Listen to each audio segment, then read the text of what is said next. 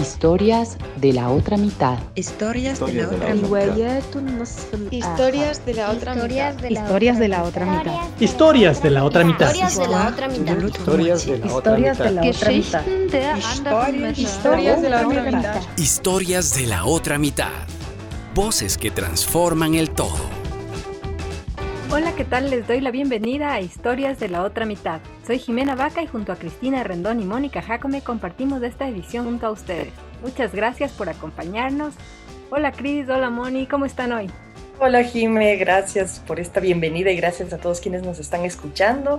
Queremos empezar agradeciéndoles por acompañarnos semana a semana, por seguirnos en nuestras cuentas de Facebook e Instagram, donde estamos como historias de la otra mitad. Hoy vamos a presentarles a una invitada que nos va a hablar de un tema muy interesante. Es el mundo del diseño de joyas. Moni, cuéntanos de quién se trata. Hola Cris, ¿qué tal Jime? Claro, bueno, hoy conversaremos con Sandra Echeverría, especialista en el diseño y elaboración de joyas.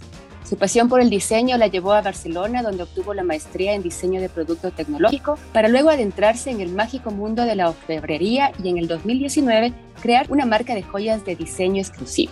Qué gusto tenerte en este podcast y bueno, para compartir con nosotras y con todas las personas que nos escuchan sobre este bello arte. Hola chicas, muchas gracias por la invitación. Estoy muy feliz de estar aquí con ustedes y poder contarles un poquito de mi historia queremos conocer un poquito tu lado más personal. Sabemos que tus orígenes son de lugares lejanos de nuestro país. ¿Podrías contarnos un poco acerca de esto? Sí, a ver. Mi mami es de Georgia, que es un país que es de la ex Unión Soviética. Entonces, bueno, mi papi es de ecuatoriano, él estudió allá. En Rusia los dos estudiaron al momento antes que era Unión Soviética y se casaron y vinieron acá a Ecuador. Entonces soy una mezcla giorgio-ecuatoriana, podría decir. Creo que la verdad, o sea, son bastante diferentes. Siento que soy un complemento de, la, de los dos. O sea, como que los ecuatorianos somos mucho más, se puede decir, como amigueros, más cálidos en, o sea, en personalidad. En cambio, Georgia son mucho más como fríos, más parcos, así. Entonces, como que creo que esto me. O sea, yo soy una mezcla de los dos, soy como súper amiguera, pero tomo distancia también un poco. Y la verdad me gusta un montón, como tener todo esto en mi casa, de mi papá que es súper amoroso, súper cálido, súper que le encanta expresar amor. Mi mamá es un poco más fría y ahí yo estoy como la mitad. Yo creo que es súper lindo esto. ¿Y cómo serían las comidas, así, fusión de los dos países?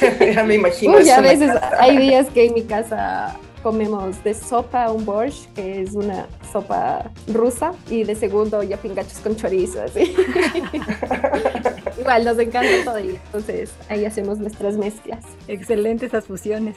Y cuéntame, Sandra, en tu infancia, ¿qué cosas te apasionaban? Cuando te hacían esta típica pregunta de qué vas a hacer de grande, ¿tú qué respondías? Uy, yo respondía de todo menos diseñadora yo, o sea, me encantan los animales, entonces siempre quise ser veterinaria de pequeñita, o sea, siempre me decían, ¿qué quieres ser? Yo siempre decía veterinaria, veterinaria, hasta que me di cuenta que no es solo acariciarlos y darles besitos, sino que hay que abrirlos y eso sí, no puedo, o sea, en verdad me da fobia la sangre y todas esas cosas.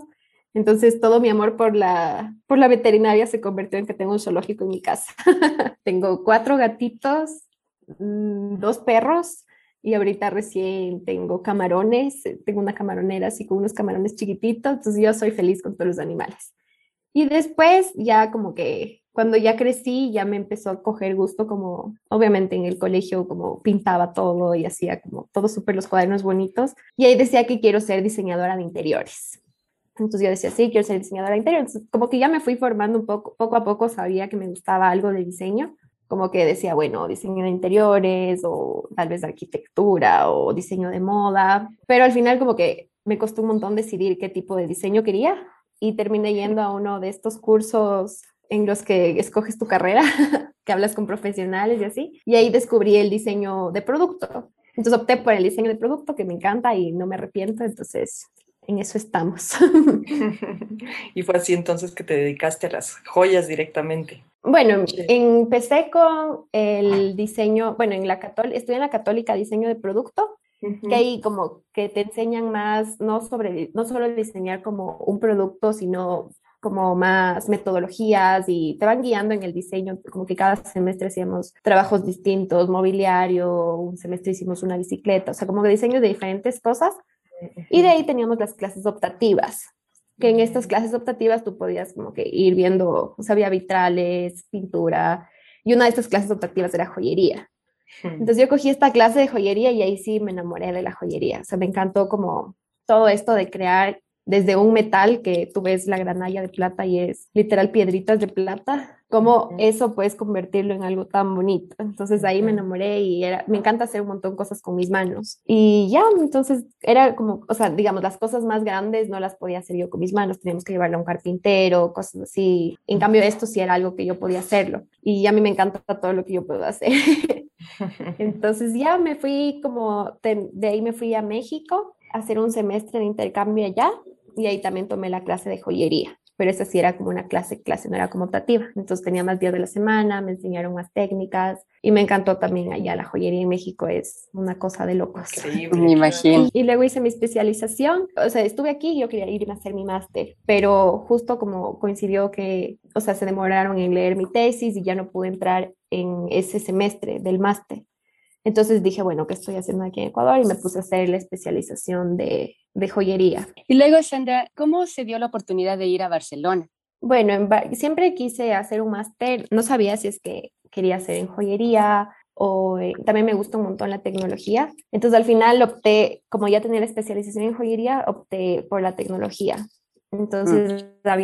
En Barcelona había este máster y decidí irme a Barcelona a estudiar este máster. Y allá, bueno, aprendí un montón de cosas. Creo que es una experiencia increíble que todo el mundo que tenga la oportunidad debería hacerlo, porque es otra cultura, conoces muchas, muchas cosas y sobre todo la educación es mucho más amplia, más abierta. Aquí me parece que son muy teóricos, sobre todo en diseño, como que es mucha teoría y los profesores casi no tienen como mucha práctica. En cambio, allá todos tienen como mucha práctica, han hecho un montón de cosas, tienen sus empresas y son, o sea, no son como gente que estudió para ser profesores, entonces te enseñan como lo que ellos hacen en su día a día, que es increíble.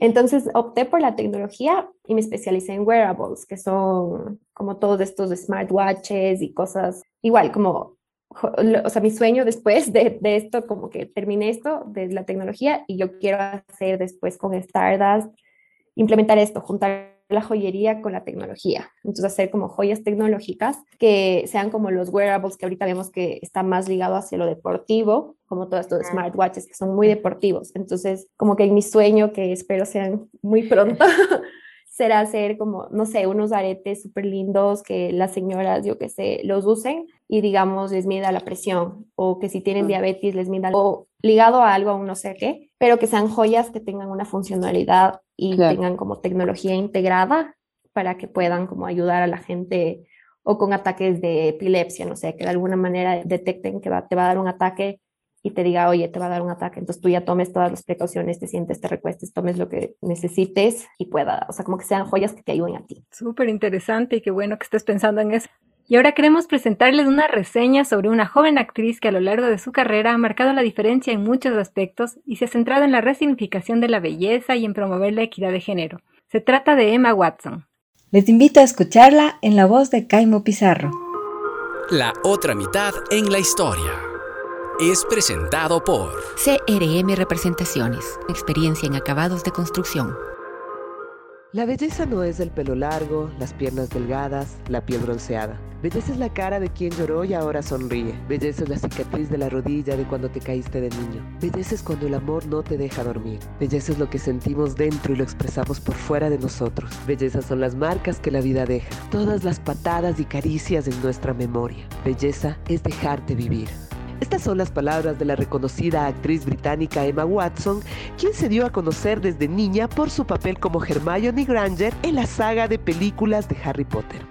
Durante su carrera, Emma ha demostrado su versatilidad como intérprete y ha sido galardonada con importantes reconocimientos como lo son los Teen Choice Awards, Mejor Actriz de la Sociedad de Críticos de San Diego y del New York Film Critics Circle, Premio a la Artista Británica del año 2014 y Mujer del Año de la revista JQ. Pero no menos importante que su fructífera carrera actoral es su compromiso por el activismo humanitario. Emma trabaja al favor del empoderamiento de los jóvenes y colabora como defensora de la campaña He for She de ONU Mujeres, que fomenta la igualdad de géneros, quienes la nombraron en el 2014 su embajadora de buena voluntad. Pienso que es correcto ser pagada lo mismo que a mis colegas masculinos. Pienso que es correcto poder tomar decisiones sobre mi propio cuerpo. Pienso que es correcto que las mujeres participen en mi nombre en las políticas y las decisiones que afectarán a mi vida. Pienso que es correcto que socialmente se me conceda el mismo respeto que a los hombres. Pero tristemente, puedo decir que no hay un solo país en el mundo en el que todas las mujeres puedan esperar recibir esos derechos. Ningún país en el mundo puede aún decir que han alcanzado la igualdad de género, estos derechos que yo considero humanos.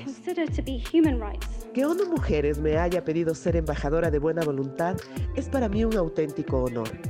Los derechos de las mujeres están muy vinculados a mí, son algo tan personal y están tan arraigados en mi vida que no puedo imaginar una oportunidad que me ilusione más. Esto lo dijo Emma al aceptar este reconocimiento. Ella también ha incursionado en el modelaje y en el mundo de la moda y actualmente es uno de los rostros más visibles en las campañas por el medio ambiente, promocionando una moda sostenible. Además, no duda en estar en la primera línea cuando se trata de luchar contra el acoso en el 2018, llegó a donar más de un millón de euros para lanzar un fondo destinado a las víctimas de acoso o abusos sexuales en la industria del cine en Inglaterra. Sin duda, Emma Watson es una potente voz feminista y ejemplar, defensora de la naturaleza y de los derechos humanos. Sandra, quería saber qué opinas tú de este espíritu de lucha y reivindicación de Emma Watson y en especial de esta reivindicación de la belleza, buscando que sea más al natural, dejando de lado los estereotipos. ¿Qué piensas de esta tendencia? Bueno, yo estoy muy a favor. De hecho, el eslogan de mi marca es Eres polvo de estrellas, nunca deje brillar. Justamente es para esto de incentivar a las mujeres de que se sientan bellas, o sea, cada una es bella a su manera y que dejen atrás los estereotipos que nos están dando las redes sociales, la, o sea, la, la tele y todo esto de que tienes que ser 90, 60, 90, tienes que ser súper flaca, cuando hay gente que no, o sea, que tu cuerpo simplemente no puede tener esas medidas porque tienes una espalda más ancha de lo que es la modelo que ves en la tele y no por eso no vas a ser bella. O sea, yo creo que la belleza es, no es algo físico, sino es algo que está en tu interior y sobre todo como ser auténtico, o sea, ser una persona única, ser una persona auténtica. Y creo que cuando tú te quieres a ti mismo y tú te sientes bello, la gente lo ve, la gente siente como que tú te sientes bella y te va a ver bella también. Igual es algo como que también de alma, de personalidad, o sea, puede ser bello solo con una sonrisa, eh, o sea, como emanar este, esta belleza a la gente. Entonces creo que es una lucha bastante difícil porque sobre todo las mujeres hoy en día tienen una autoestima como bastante baja justamente por todo esto lo que nos enseña la televisión. Y creo que poco a poco, bueno, hemos logrado que no sea tan, o sea, bueno, ahorita cambiaron a la mujer fitness, que bueno, está un poco mejor, pero sí, yo creo que tampoco, si es que no quieres ser fitness y no te gusta el deporte, tienes por qué hacerlo. Ajá, o sea, no tienes por qué hacerlo, obviamente por salud sí deberías como hacer algo, pero tampoco tienes que ser la chica que va al gimnasio todos los días y tiene músculos, o sea, si no te gusta eso tampoco, sino como que una tiene que saber su manera en la que se siente bella y dejar de querer sentirte bella para los demás, sino para ti mismo. O sea, si es que para mí es bella una manera de vestir, yo me quiero pintar el pelo de azul y para mí es bello el azul, el verde, el morado, pues está perfecto. O sea, tal vez... Exacto. o sea, hay gente que tal vez, o sea, tal vez a Timón y te digan algunos como, ay, ¿por qué hiciste eso? Qué loca. Es como que a mí me gusta esto y pues yo lo hago porque me gusta a mí, no tengo por qué gustarle a nadie. Así es. Entonces eso yo creo que hay que incentivar esto y, o sea, tratar de llegar a la gente, a las chicas sobre todo, que se quieran como son. Y eso te iba a decir, ¿cómo lo, cómo lo muestras en, tu, en tus diseños? ¿Cómo, cómo pones esta parte de la autenticidad en, en tu marca y qué, qué, es lo que más te inspiró a, a buscar esta autenticidad en lo que tú produces? Bueno, yo siempre he sido muy como extravagante, así, sobre, desde mi manera de vestir, yo era como siempre me vestía de maneras que todo el mundo me veía raro. En la universidad también era como, ¿por qué te pones eso? Pero a mí siempre me gustó, o sea, siempre he sido muy así extravagante muy en mi manera de vestir. Muy yo, Mis amigas es como que me dicen, sí, eso es muy Sandra, o sea, cuando ven algo así dicen, eso es muy Sandra. Igual, en mi manera de diseñar también me gustan como un poco las cosas así, un poco más locas, que, o sea, que dicen de dónde se creó esto. y creo que eso yo le, o sea, pongo en mis joyas algo como ese toque. Obviamente trato de no ser, o sea, tengo dos líneas, o sea, tengo mi, la colección que saco cada seis meses, que esta la hago como que, obviamente le pongo mi estilo, mi toque, pero la hago como que un poco más para que vaya, o sea, más neutro, más minimal, para que vaya como más hacia todo el mundo. Y de ahí tengo una colección que se llama Be Unique, que ahí sí me vuelo, pero son piezas únicas. Entonces, como que son poquitas, pero son piezas así muy locas. y también trato como de llegar a la gente de, en cuanto a esto de la belleza, la autenticidad por mis redes sociales. O sea, yo tengo un manejo de redes en el que las modelos son mis amigas, o sea, no contrato modelos que sean 90, 60, 90 ni nada de esto. Yo normalmente como publico así como quién quiere salir, quién se siente bella, escríbanme y pueden salir y literal fueron mis amigas las que me escribieron. En mayo fue tu mami, creo, la modelo. Y claro, mi mami fue la modelo. Trato que sea gente común y demuestro que son bellas, o sea, no usan, o sea, en, en las fotos no están con mucho maquillaje, no son fotos retocadas, obviamente el color y la luz, pero no es que les quito las arrugas ni el granito que tenían, ni nada de esas cosas que mucha gente lo hace en sus redes sociales ajá, Photoshop de todo y hazme más flaca y quítame la papada, como todas esas cosas. Y las arrugas. no voy a quitar. Ajá. digo, yo no les quito nada porque así son bellas. Y en verdad es súper lindo hacer las sesiones de fotos porque se sienten bellas, o sea, tú ves cómo se sienten bellas y las fotos lo transmiten, o sea, son, se pasan riendo, sonríen, o sea, en verdad es algo que no pensé que iba a ser así, pensé que todas iban a estar nerviosas, así de, ay, no soy modelo y ahora, ¿cómo se hace esto? Pero nada que ver, fue algo súper bonito que me encantó hacer esta sesión de fotos. Qué hermoso, y claro, y seguramente también es toda esa energía y esa magia de lo que tú sientes y piensas al crear una joya, que es lo que también les transmites en ese momento las fotografías a todas ellas, ¿no? ¿Cómo, qué es lo que a ti te inspira para al momento de hacer una joya? Bueno, la vengo pensando como desde hace mucho, o sea, cada, digamos, ahorita ya estoy creando la colección para diciembre, entonces sí lo hago con bastante tiempo de anticipación y investigo primero un montón sobre las tendencias de, o sea, las nuevas tendencias de los colores que se vienen para este año y eso sí trato como de estar como en las tendencias, crear algo con mi esencia, con mi toque y creo que un montón de gente sabe esto es joya de la Sandra, o sea, como que un montón de mis amigas, como, ah, esto hiciste tú y así no lo hayan visto, saben que lo hice yo. Creo que sí tengo una estética que, o sea, me gusta mucho lo minimal, pero también hacerlo raro, o sea, como, pero bonito y al final es lo que les atrae y así me inspiro. Y obviamente con las tendencias también tomo un, hago un mood board sobre algún tema, digamos, en esta colección que se llama Aquamarine, me inspiré en el mar. Entonces todas las joyas son inspiradas en el mar, sus texturas, las formas, como que todo lo que tiene este paisaje. Entonces obviamente hago un mood board, me inspiro en esto y voy creando las cosas, voy haciendo dibujos y después de hacer los bocetos ya los paso a, escojo como que creo que sean los que más se van a vender, los que más le van a gustar a la gente y estos ya los paso a, a la computadora, los hago en Ilustrador y después de eso ya las hago y después ya las fotos y así. Pero todo va siempre con un concepto detrás. Y quería pedirte ahora, así como nos has relatado todo este proceso creativo de las joyas, que nos cuentes un poco qué implica volverse emprendedora en nuestro país. ¿Qué aspectos han sido los más desafiantes y cuáles también los más gratificantes de esta creación de tu negocio? Bueno, es bastante difícil emprender.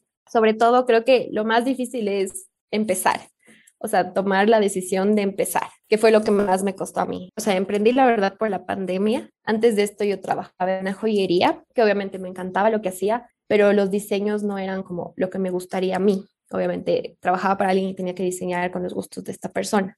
Entonces yo siempre quise tener mi propia marca, pero obviamente trabajar para alguien, tener un sueldo es algo que dices, ya, estoy bien aquí, ¿para qué intentar? Pero llegó la pandemia y me di cuenta que dije, no, o en verdad necesito hacer esto, o sea, fue como un cambio de vida y renuncié, o sea, dije, no, voy a renunciar y voy a hacer lo mío. Renuncié y empecé a hacer mis cosas, obviamente como ya trabajé en lo mismo, sabía un poco como cuál era el proceso que había que seguir y todo. Y el primer año fue bastante difícil, la verdad. Como fue la pandemia, todos estaban asustados, todos, nadie quería comprar. Entonces sí, tienes muchos de estos altos y bajos que tienes tu primera venta y dices, ay, sí, qué hermoso. O sea, como que en verdad sientes cada venta que tienes es como lo mejor que te ha pasado. Pero los meses que te va mal, solo quieres votar todo y decir, bueno, no voy a volver a trabajar para alguien, prefiero tener un sueldo. Entonces, como es muy, o sea, tienes que tener, ser muy fuerte emocionalmente para no botar todo a la basura.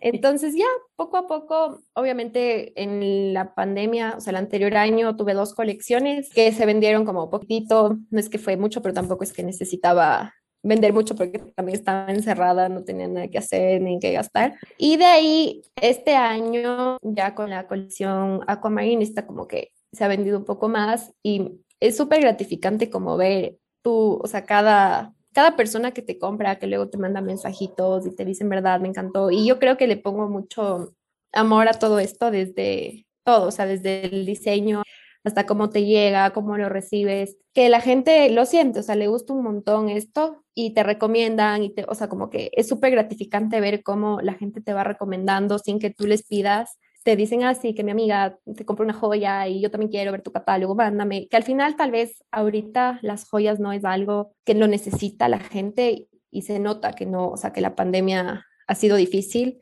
y ya no están gastando tanto en, cosas no tan necesarias, alimentación, se basan más como, ok, necesito comer, vestirme y ya. Pero poco, o sea, poco a poco como que sí se dan un gustito y es súper lindo que escojan mi marca para esto. Entonces son como que todas estas cositas me dan un impulso para seguir creando, seguir creciendo y creo que es lo más lindo de ser un emprendedor es esto, o sea, como que, que no estás trabajando para alguien y ganando un sueldo porque sí, sino como cada cosita que hace es súper gratificante y como que les recomiendo un montón si es que quieren emprender, a todos los que quieran emprender, que lo más difícil es dar el primer paso, o sea, coger y decir, ya, y mientras cada día hagas un poquitito más, o sea, un poquitito para tu emprendimiento está perfecto, o sea, no es algo que, que va a salir y en un año vas a, ser millonario con tu emprendimiento, pero es hermoso saber cómo y hacer lo que tú quieres, lo que te gusta y ponerle amor sobre todo, porque tal vez en tu trabajo de oficina no le pongas tanto amor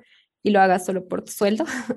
en cambio, en esto es como que en verdad le pones mucho amor y así no sea algo que tengas el mismo sueldo que tengas en un trabajo, creo que no hay nada que, se compare, o sea, en verdad no se compara para nada. La realización personal. Exacto. Sí, sí, es hermoso. Y eso, los diseños, lo que tú dices, lo que estás haciendo, lo que a ti te gusta, lo que no algo por encargo, como nos decías al inicio, que tus diseños son súper locos, ¿cómo ha sido un poco el público? ¿Cómo ves al público ecuatoriano en ese sentido, en cuanto a la apertura de, de recibir algo que es un poco diferente a lo que de pronto estamos acostumbrados a ver en una joyería más tradicional? Bueno, aquí aún es complicado, o sea, la gente aún busca las cosas tradicionales, por eso es como que no lo hago tan loco, solo tengo como esta colección Bionic, que esa sí es como la más loca, que son poquitas piezas, que sí hay gente a la que le gusta, pero no es como en Europa, digamos, en Europa sí, ellos siempre buscan como lo más loco, lo más extravagante, les encanta. Por eso aquí trato como, claro, aquí trato de mezclarlo las dos, o sea, tratar de hacer, yo qué sé, les gusta algo súper minimal, pero le pongo algo de color o un color así un poco loco. Entonces, como que tratar de ir mezclando las dos. Obviamente aquí no puedo hacer todo lo que me gustaría, pero creo que sí, todas mis joyas tienen un poco de mi toque. Y sí, la verdad es que sí les ha gustado esta colección un montón a la gente y debe ser un paso a paso. Claro, y también creo que igual de alguna manera sí aportas también al mercado de joyas acá. Pero también dinos, ¿cómo crees tú que tu marca da un aporte a la sociedad? Tal vez como en esto de apoyar, o sea, porque también yo incentivo como mucho que apoyen a los emprendimientos locales. O sea, si no sea mi marca, en mis redes sociales como que tengo un montón de amigos emprendedores, igual los publico. Y creo que esto es muy importante, o sea, dejar de comprar cosas que son, digamos, fast fashion. Y con la joyería, al final, tú puedes reutilizar, o sea, ok, ya no me gustan estos aretes, pues me pueden devolverlos a mí. O sea, si es que tienen aretes de plata, yo me lo das, pesamos como cuánto tiene y obviamente te sale mucho más barato el diseño ya que tú me estás dando la materia prima. Y al final esto es de, o sea, con esta mentalidad de no botes las mm. cosas, no uses la fashion. Al final puedes reusar, reciclar, reusar el material que la plata puedes fundirla a la veces que no se va a dañar, puedes, o sea, si es que ya está muy mezclada con cobre, simplemente lo puedes separar químicamente. Entonces al final es esto, que empieces a usar joyería. Trato de que mis joyas obviamente no sean tan caras para que la gente que usa bisutería empiece como a dar este paso, que al final estás creando mucho desperdicio y mm. eso, mi, o sea, como que sí trato de yo también como persona, o sea, en mi día a día no usar no desperdiciar, trato de reciclar, todo esto del reciclaje, la separación, que aquí creo que falta muchísimo eso. Mm. Y tú ya nos has contado un poco de cuáles son tus proyectos a futuro con esto de la tecnología, este ensamble con la tecnología, pero quisiera saber cómo sueñas tú de aquí a unos 5 o 10 años, dónde quisieras que esté, cómo te proyectas. Bueno, yo creo que mm, me veo siendo como, obviamente estando también en otros países, en cinco años, tal vez no como local físico, pero sí quisiera empezar como a tener ventas online a otros países, empezar como a enviar mis joyas al exterior, que creo que eso ya es, o sea, si es que logro eso en cinco años, que ya tener por lo menos una venta en otro país, sería muy feliz. Y eso después también quisiera esto como empezar a crear joyas tecnológicas y también enviarlo al exterior, ellos aprecian mucho más como lo artesanal, lo hecho a mano. Y sí me veo como dando trabajo a muchos artesanos aquí. Ahorita tengo un artesano que trabaja conmigo y sí quisiera como que en verdad como empresa ecuatoriana empezar a dar trabajo a gente. Eso me encantaría como que tener algo, o sea, gente que trabaje conmigo y ver mis joyas en el exterior. Súper lindo también eso, porque ahí también es un aporte social, el hecho de ya tener personas y estar dando, generar recursos recurso laboral para otros. O sea, eso me parece interesantísimo. Sí, qué interesante. Y justamente, bueno, ahora tenemos el segmento final de nuestro programa. Cuestionario Flash. Este es un cuestionario rápido, justamente es decir una palabra y que nos respondas con la primera que te viene a la mente. Empecemos con magia. El universo. Idea. Eh, creatividad, agua, el mar, me encanta el mar. Hierro, tal vez fundición, polvo, de estrellas, alegría, abrazos, paisaje, playa, camino, mm, triunfos, vida, familia, luz, las metas cumplidas, historias de la otra mitad mujeres empoderadas. Qué chévere, muchísimas gracias Sandra, realmente es lo que queremos transmitir, este empoderamiento femenino a través del programa, estas historias que muestran este otro 50% de la sociedad que está ahí con mucho que decir con mucho que contar y te agradecemos por el día de hoy habernos compartido tu historia, esto que te ha motivado a emprender de una manera auténtica, promoviendo también lo de la belleza natural que es tan importante, el sentirse bellos, no por lo que puedan decir los estereotipos sociales, sino por lo que somos en esencia, por descubrir esa belleza dentro de cada una de nosotras. Espero que sigas creciendo, que logres esa internacionalización que te planteabas en 10 años, que logres la fusión con la tecnología. Y realmente quiero agradecerte y contarles que justamente gracias a Sandra vamos a tener un giveaway en nuestras redes en los próximos días. Va a ser una forma lindísima de que quienes nos han estado acompañando en el programa de hoy puedan tener la posibilidad de conocer tu trabajo.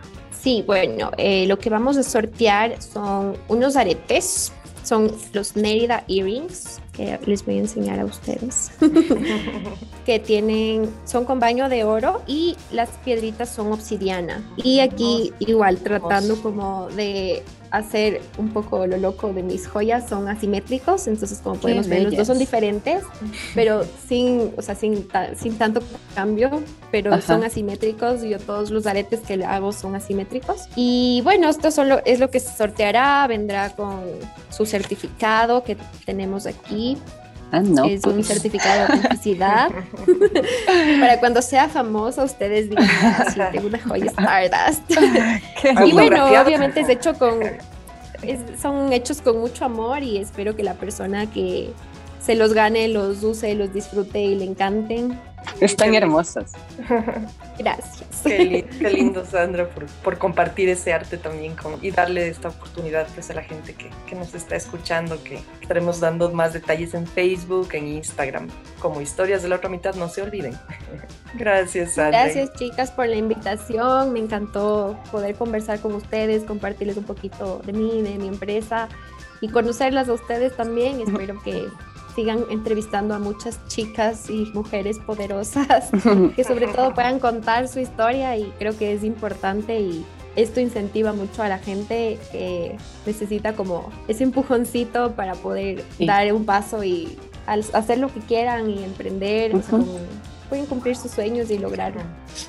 Qué lindo. Gracias. Les esperamos nuevamente la próxima semana con una nueva historia de la otra mitad. Historias de la otra mitad. Voces que transforman el todo. Historias de la otra mitad. Historias de la otra mitad. Historias de la otra mitad. Historias de la otra mitad. Historias de la otra mitad. Historias de la otra mitad agradece el apoyo de CRM Representaciones.